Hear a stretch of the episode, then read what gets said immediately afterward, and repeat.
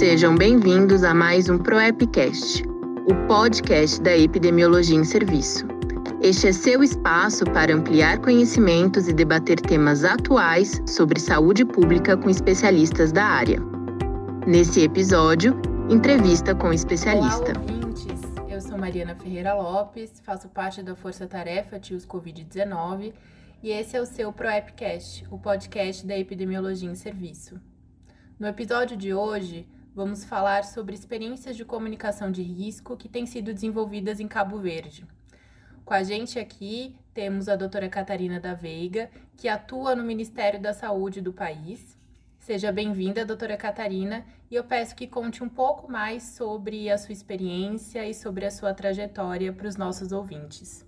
Eu sou Catarina Veiga, eh, jornalista de licenciada em jornalismo e comunicação, agora mestre em saúde pública também, e neste momento trabalho como assessora do Ministro da Saúde de Cabo Verde, mas já teve em pouco tempo, até julho deste ano, trabalhei durante cinco anos no Instituto Nacional de Saúde Pública, especificamente na área da comunicação para a saúde, comunicação de risco.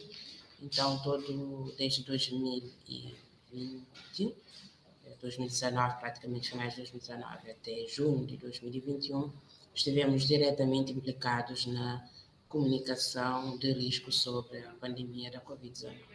Bom, doutora Catarina, para começar, é, eu gostaria que você pudesse explicar para quem estiver nos assistindo e quem estiver nos ouvindo um pouco sobre as atividades desenvolvidas né, pela, pela equipe de comunicação de risco e engajamento comunitário do Instituto Nacional de Saúde Pública. É, e talvez para isso, acho que seria é, interessante até conceituar ou contextualizar é, nossos ouvintes e quem também, nossos espectadores, sobre o que é o Instituto Nacional de Saúde Pública em Cabo Verde, quais são suas atribuições, porque eu acredito que não sejam todos que estejam nos ouvindo que, que conheçam o INSP. É verdade. É, o Instituto Nacional de Saúde Pública é um instituto recém-criado, criado em 2014. Então, quando a pandemia chegou, tinha apenas cinco anos, podemos dizer assim, de existência, muito novo, mas com grandes atribuições. A sua missão principal é promover a investigação, mas também fazer a promoção da saúde e tem nas suas atribuições a responsabilidade de fazer toda a gestão da comunicação em saúde em Cabo Verde. Então, qualquer ação que tenha a ver com a promoção da saúde, com as questões da saúde, com a emergência em saúde pública, toda a comunicação, tanto de risco ou para a promoção da saúde, é o Instituto Nacional de Saúde Pública a entidade máxima responsável por este processo. No âmbito da, da Covid-19, eh, que é uma pandemia que afetou praticamente todos os setores, logo de início, o Instituto iniciou com as suas ações em matéria de aconselhamento, comunicação de risco para, para, para a população entender o risco iminente, a situação que o mundo vivia e que Cabo Verde, antes mesmo dos primeiros casos surgirem no país, mas com a chegada do, antes da chegada mesmo, os setores começaram a se mobilizar, cada um para dar a sua resposta ao seu nível.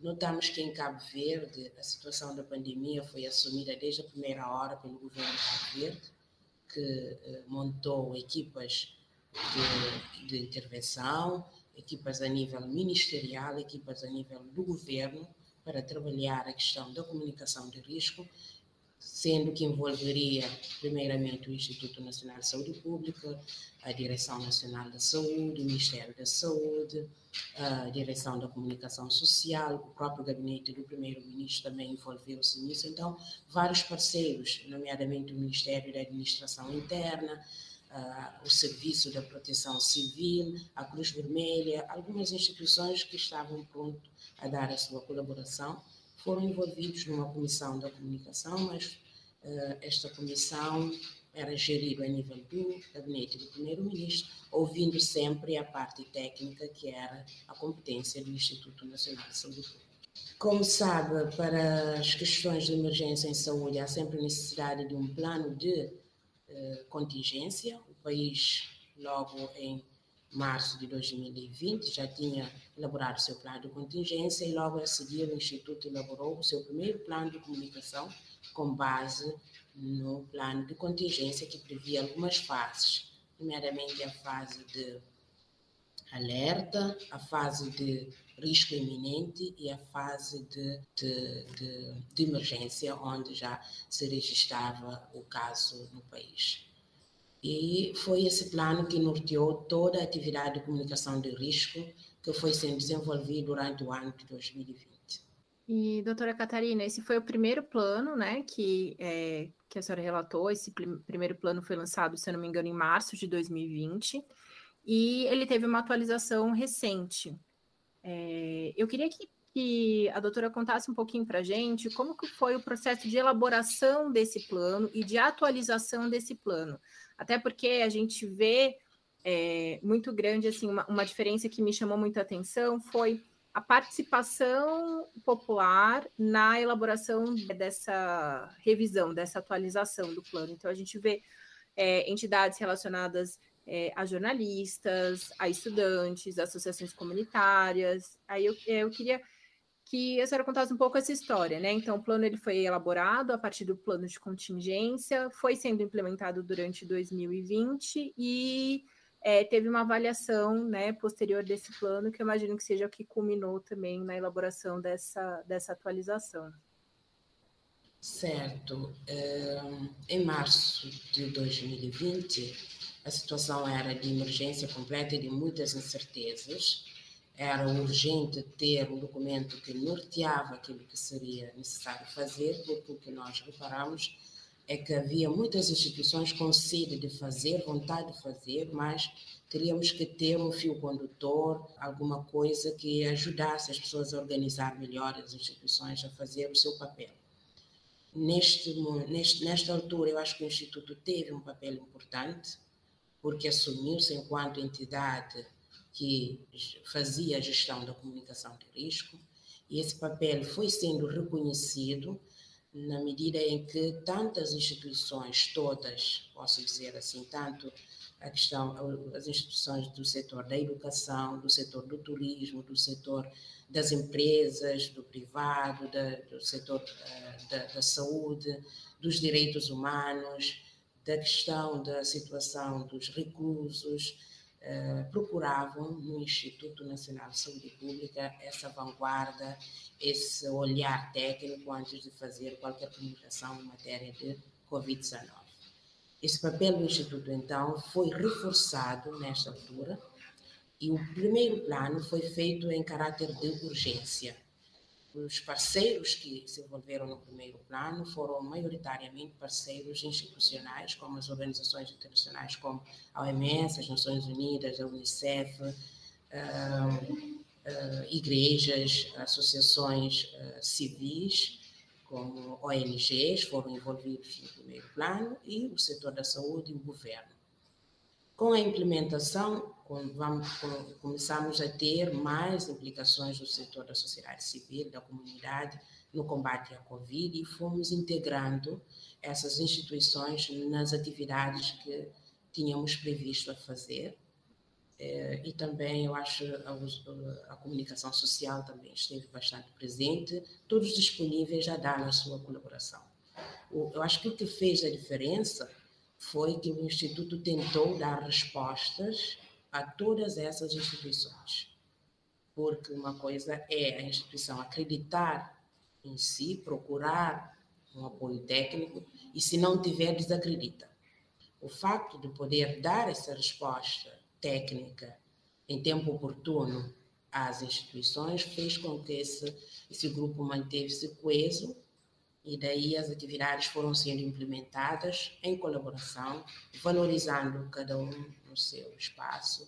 Houve tarefas, houve atividades do fórum institucional, houve atividades do fórum comunitário, houve associações que se prontificaram e fizeram seus próprios projetos, apresentando ao Instituto esses projetos que foram apoiados, não só na, na parte financeira, mas também na parte técnica, na parte presencial, na parte promocional, envolvendo a sua imagem aquela campanha e projetando essa campanha que tem o selo da, do Instituto Nacional de Saúde Pública.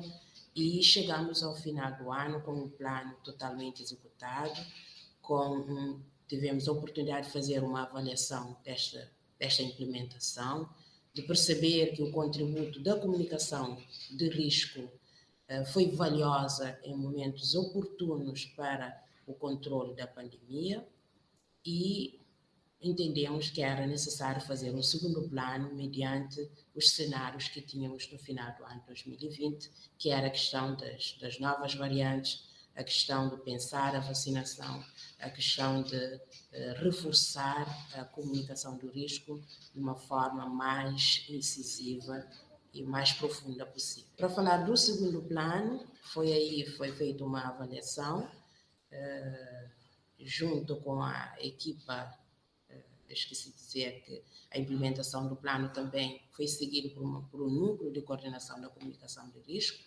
que não só envolvia técnicos do Instituto, mas representantes dos parceiros, nomeadamente do Ministério da Saúde, Direção Nacional de Saúde, Organização Mundial da Saúde, Unicef, OMS, eh, parceiros locais, eh, associações, ONGs faziam parte desse núcleo e avaliavam tudo que era feito, era aprovado neste núcleo e depois era publicado fora.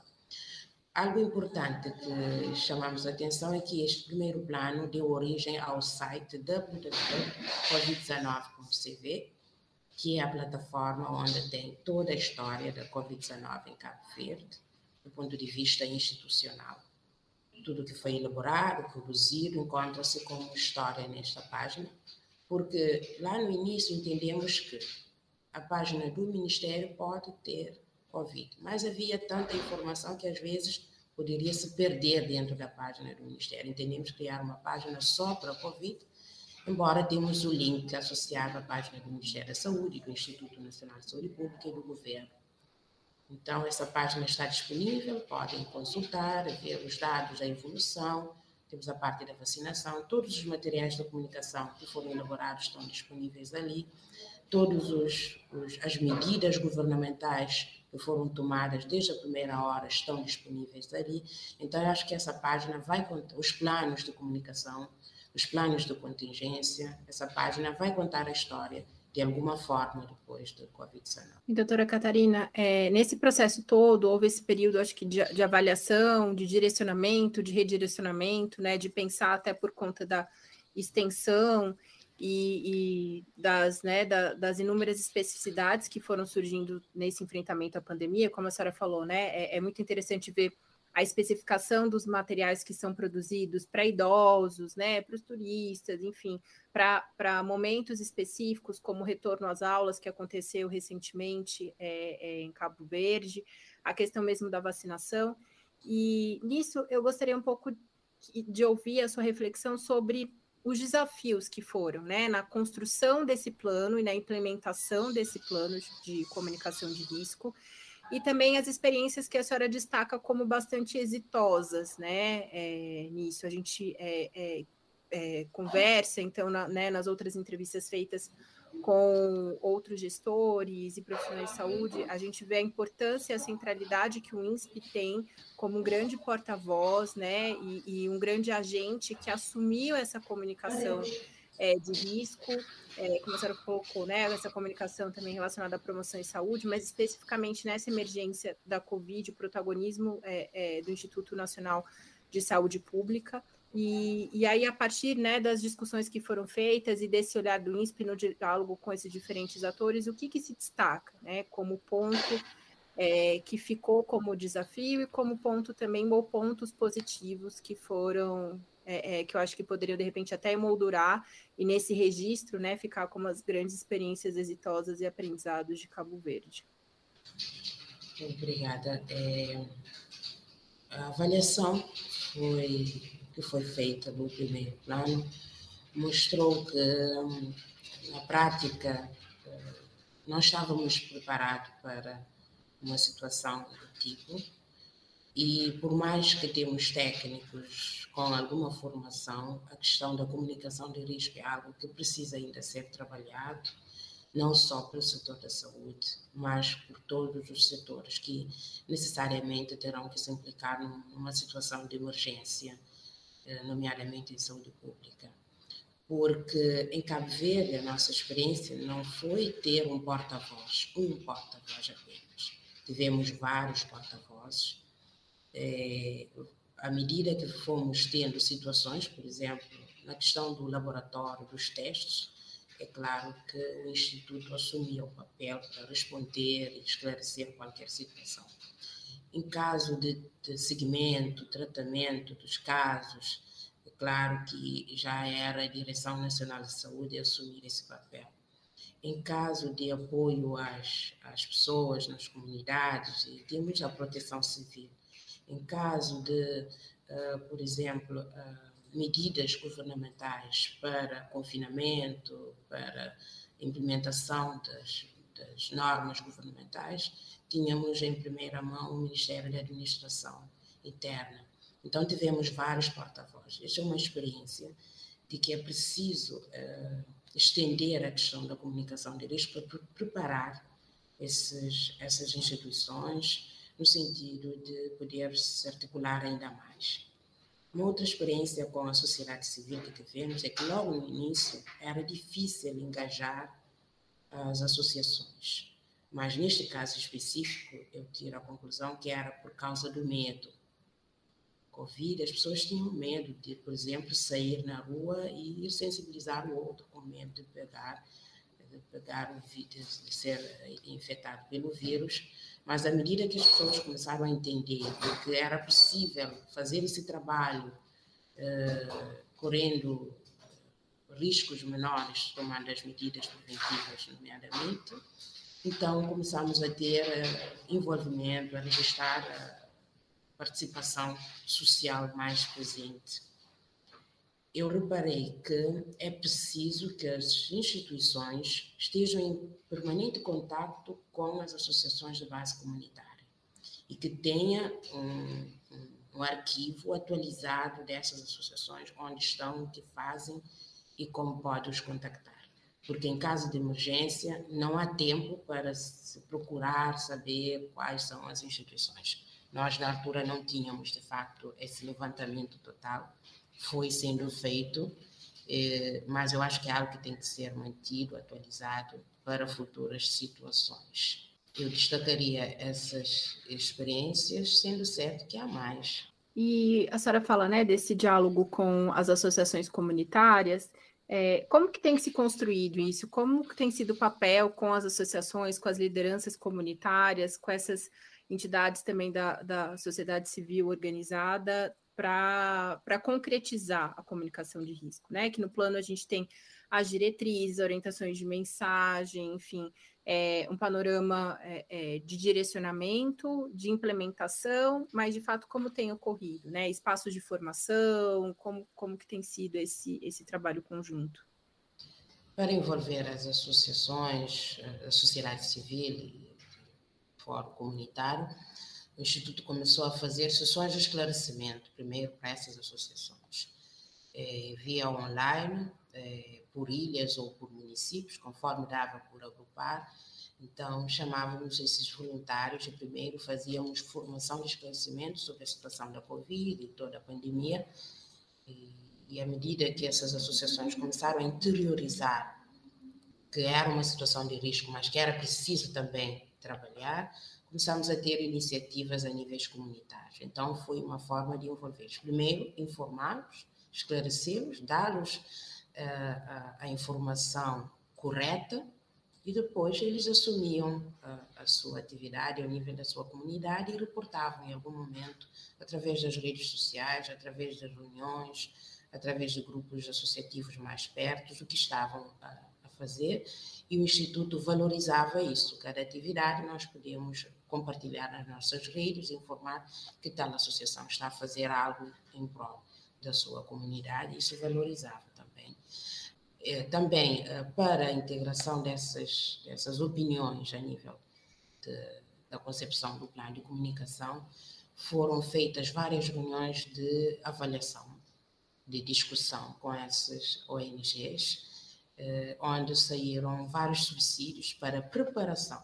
Eles foram envolvidos desde a avaliação, preparação e desenvolvimento deste segundo plano, onde tivemos mais tempo para compartilhar. Se pode ver, neste plano há orientações tanto para a questão de do Covid, a questão das variantes, a questão da vacinação, a questão do regresso às aulas, a questão das campanhas eleitorais. Então, há todo um pensar comum para se produzir. Então, foram feitas várias sessões de discussão com essas associações a diferentes níveis, por exemplo, na praia ou em São Vicente. Eh, depois recolheu-se esses subsídios, preparou-se um TDR que foi partilhado com todos para enriquecer e depois marcou-se um, um webinar, um seminário de vários dias com essas entidades, onde foi elaborado em grupos de trabalhos propostas para esse plano, que culminou num documento que agora está publicado no site Covid-19. E a senhora, é, é, o que me chama muito a atenção nessa, né, nessa fala, nessa explicação, tanto relacionada à pergunta anterior como essa, são dois pontos. A importância da intersetorialidade e aí de trabalhar né, a área da, da, da saúde com os outros ministérios, né? É, para conseguir esse, né, avançar também nessa, nessa resposta, e ao mesmo tempo, é, eu acho que um dos grandes desafios quando a gente pensa comunicação de risco, o planejamento da comunicação de risco numa situação de emergência, é esse envolvimento da comunidade desde o momento do planejamento, né? Não a, a comunidade, as comunidades de risco, não como uma, um fim, né? Um público fim, mas um público que está desde o início é, a pensar, a discutir, a orientar e a também avaliar esses, essas propostas. Então, acho que, que são pontos que mostram também um pouco dessa, dessa experiência que Cabo Verde vem tomando à frente nesse enfrentamento à pandemia. Quando a gente é, é, sai um pouco do plano de comunicação e entra é, é na elaboração dos materiais de comunicação de risco, como que eles é, são elaborados, como é esse processo de produção, como foi esse processo de organização dentro do, do, do Instituto, é, e também com aí com essa articulação, né, de repente com a comunicação social, com os diversos meios de comunicação, porque a gente está falando, para quem está aqui nos ouvindo e, e, nos escutando, que Cabo Verde é um arquipélago. Então, quando a doutora Catarina ela fala da praia, que é a capital de Cabo Verde, ela fala de São Vicente, São Vicente é uma outra ilha. Então, é, a gente olha muito aqui o Brasil como uma dimensão continental, mas eu também imagino o grande desafio que é mobilizar né, é, os diferentes conselhos, os diferentes gestores, né, nessa, dessas diferentes ilhas, né, desse grande arquipélago que é Cabo Verde. É, mas, enfim, eu queria é, entender um pouco como que é esse, esse, essa construção. A gente anda pela praia, pela cidade, né, de praia, que foi onde é, a gente esteve com a Força Tarefa de Covid-19 em específico, nas delegacias de saúde, a gente vê os cartazes, a gente vê os panfletos, a gente vê, né, assim, esses materiais, é, e queria entender um pouquinho como que foi essa, como é esse processo todo de, de produção. Sim, uh, foi uma, uma experiência nunca antes vista, quer dizer, a pandemia é nova para todos nós. Eu acho que o que fez bastante diferença é que o país falou em uma só voz. O governo assumiu ao mais alto nível, com todas as suas instituições, o combate à pandemia todos os ministérios envolvidos, todas as instituições, a sociedade civil, há, há uma vontade nacional de é, combater, fazer um bom combate a esta situação. Uh, em termos de produção dos materiais, uh, a nossa base, ou a instituição que nos serve de retaguarda, claro, a OMS, que tem dado algumas orientações, nós seguimos essas orientações. Eh, para a produção, como sabe, como já avançou, Cabo Verde é um arquipélago, é um arquipélago, 10 ilhas, quer dizer, 9 habitadas, e a necessidade de, depois de produzir, distribuir esses materiais a todos os, os municípios, as ilhas, para que chegue. Mas também há um pormenor, Cabo Verde tem uh, uma língua materna, que é o crioulo, e que não é falada da mesma forma, mesmo dialeto, em todas as ilhas. O desafio é comunicar em crioulo para que toda a comunidade cabo-verdiana entenda a mensagem. Então, tentamos, eh, muitas vezes, nos nossos materiais, pode encontrar duas variantes de crioulo, é uma forma de chegar a, a essa comunidade, e também os materiais têm por base as orientações da OMS e as produções, nomeadamente a orientação técnica, vem da OMS, é trabalhada de uma forma a dar, como é que eu posso dizer, a adaptar a nossa realidade pelo Instituto Nacional de Saúde Pública. Depois, esses materiais são produzidos pelas empresas que nós selecionamos para fazer esse trabalho. Depois da produção, esse material é apresentado ao núcleo de comunicação, que avalia e valida o conteúdo. Depois de validado, esse material, então, sai para distribuição, tanto nos órgãos de comunicação de massa, televisão e rádio, como também em formato impresso, que é enviado para as delegacias de saúde. As delegacias de saúde são as autoridades sanitárias municipais. Essas delegacias recebem os materiais são enviados, às vezes via avião, via barco, eh, os impressos, papel, e distribuem ao nível do seu município para as instituições locais. Podem ser câmaras municipais, podem ser escolas, podem ser outras instituições a nível municipal, é, é distribuído para que fique é, fixado ou do conhecimento nacional. Então, é este percurso, quando os materiais são digitais, são enviados via e-mail para os dirigentes que podem colocar a nível das estruturas de saúde para que as pessoas ouçam, mas no caso do Covid chegamos a ir até o nível dos bancos, que normalmente podem ter monitores e as pessoas frequentam muitos bancos, então tivemos que explorar algum meio para levar a mensagem mais perto da. E também, no, no contexto da Covid, tudo que foi produzido tentamos manter um arquivo, é, também. É, um arquivo, como é que eu posso dizer, organizado, para vermos a sequência de como tudo aconteceu, porque os materiais têm o seu prazo de validade. No contexto do Covid, nós entendemos que as coisas mudam, o que se disse em janeiro de 2020 já não era verdade em março de 2020, já tínhamos necessidade de adaptar, mas eu acho que há um fio condutor em toda essa comunicação e as pessoas foram entendendo que, à medida que o, Ministério, o Instituto tinha informação, avançava com aquilo que tinha. À medida que vinham factos novos, produzíamos novos, novas mensagens para atualizar a população. E aí, doutora Catarina, tem um ponto também que é, a gente que, que tem pesquisado comunicação de risco, e até chama aqui a Marcela porque ela tem pesquisado bastante as formas de avaliação, os métodos de, de possibilidade de avaliação das ações de comunicação de risco. É, e eu queria que a senhora contasse também um pouco como tem sido desenvolvido isso. A gente vê que nos planos há orientações para inquéritos rápidos, para percepção de risco, né? É, é, e aí isso se tem ali num, num momento inicial, mas eu queria ver, é, é, entender outros métodos, né? Que aqui a gente está falando um pouco de avaliação é, dessa percepção de risco, avaliação a partir do, do público, mas também um pouco da avaliação da comunicação de risco em si, desse processo todo, como que vocês têm gerido, porque é, é, é, passa a ser, né, o que inicialmente, pelo menos aqui no Brasil, todo mundo falava de um lockdown de duas semanas, né, a gente está aqui já no, no enfrentamento de quase dois anos. Então, nessa extensão e nessa proporção que se tomou, como tem sido feita essa avaliação? Como eu disse lá no início, o Instituto Nacional de Saúde Pública também tem a missão de eh, gerir a questão da investigação em saúde e tem desenvolvido esta área. Então, eh, durante o ano 2020, foram realizados dois inquéritos CAP para avaliar a comunicação de risco, um em abril, lá logo no início apareceram os primeiros casos, porque em Cabo Verde o primeiro caso apareceu a 19 de março. Então, já em abril de 2020, queríamos compreender qual é o estado de espírito, qual a percepção da população sobre aquilo que nós passávamos. Foi feito um primeiro estudo que nos deram bastante informação e nos nortearam. Eu me lembro que na altura ainda não, não, não estávamos a falar sobre a situação dos idosos que eram.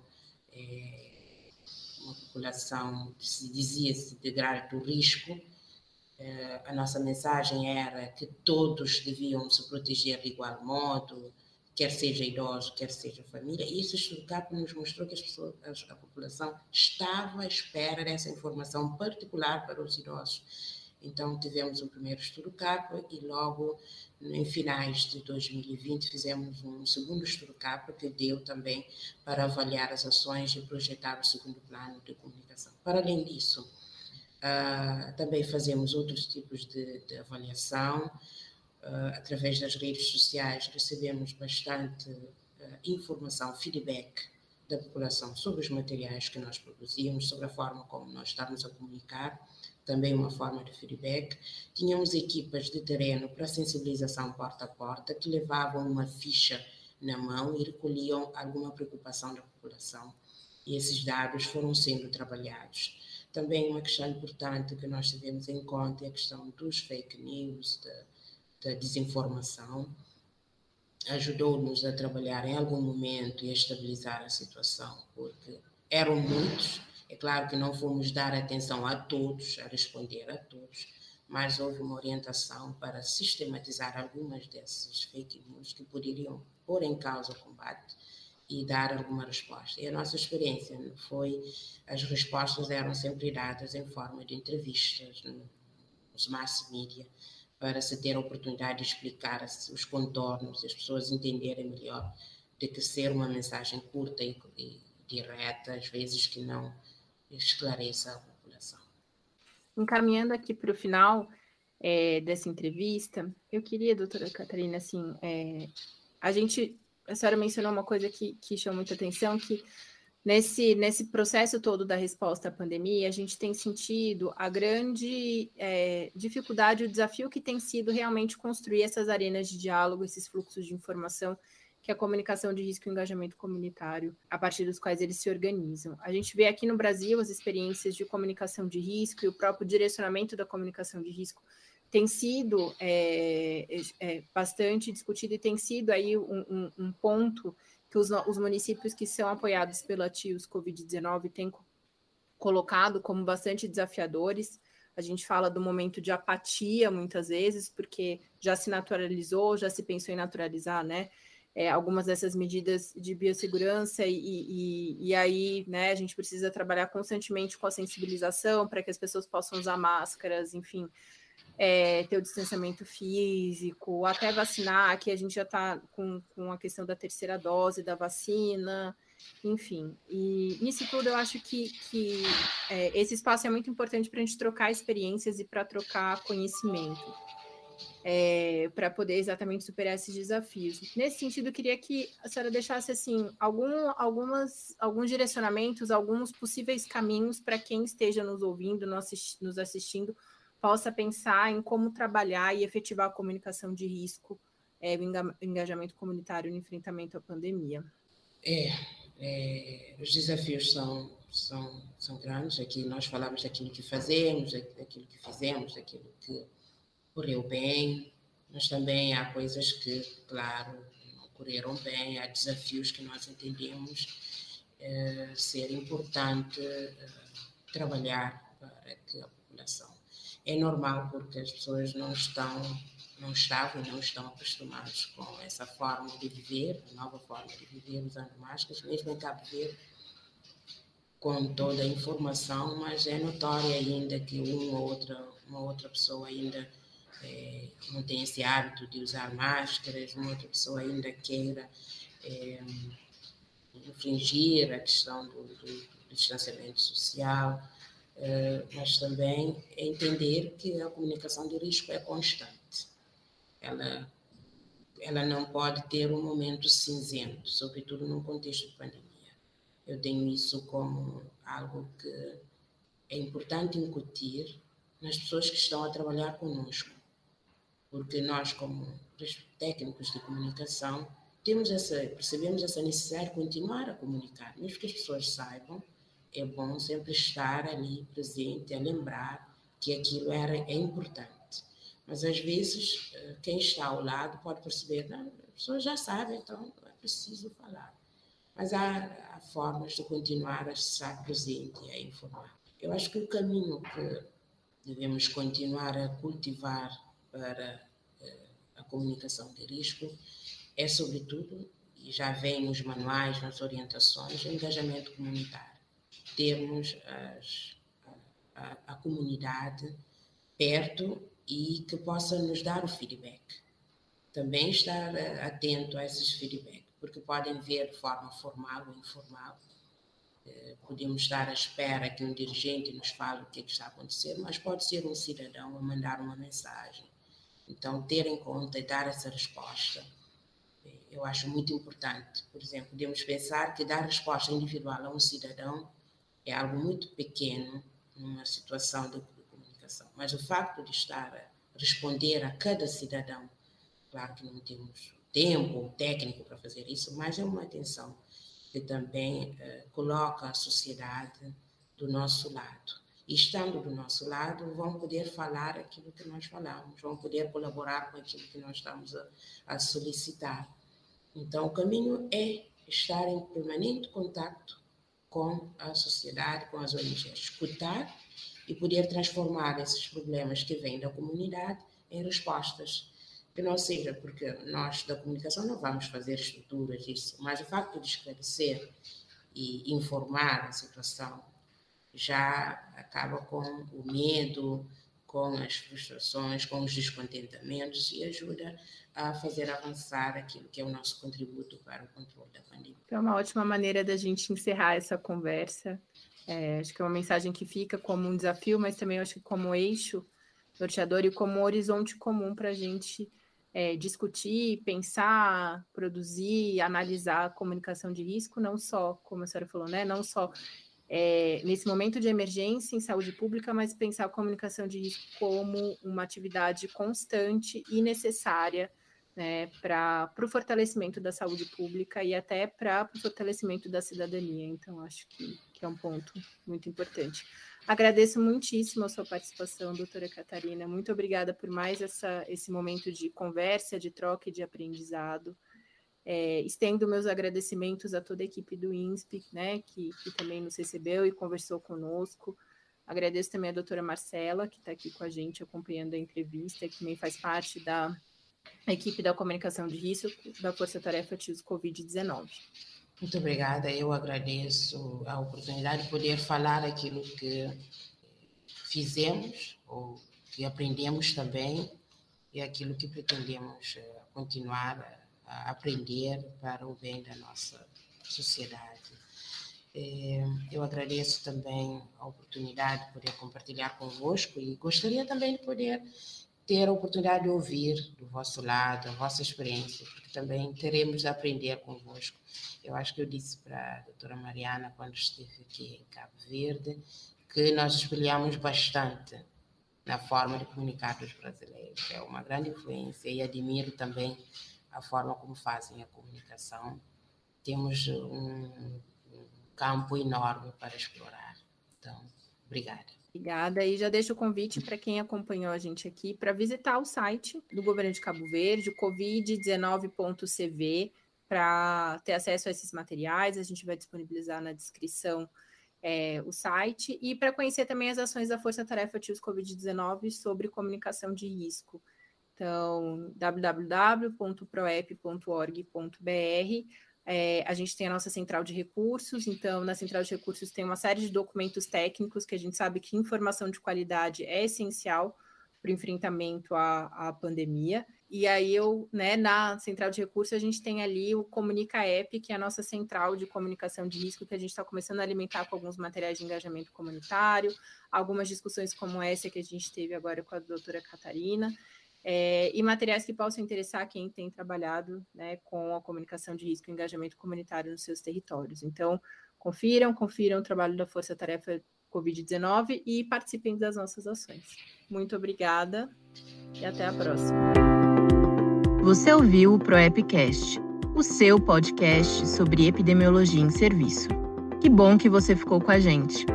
ProEpcast é uma realização da ProEp Associação Brasileira de Profissionais de Epidemiologia de Campo, e da Rede TIOS Covid-19, a rede para tecnologia e inteligência local em saúde. Não deixe de assinar este podcast para receber as atualizações. E se você quer saber ainda mais sobre a PROEP e a rede TIOS Covid-19, acesse proep.org.br e siga nossas redes sociais.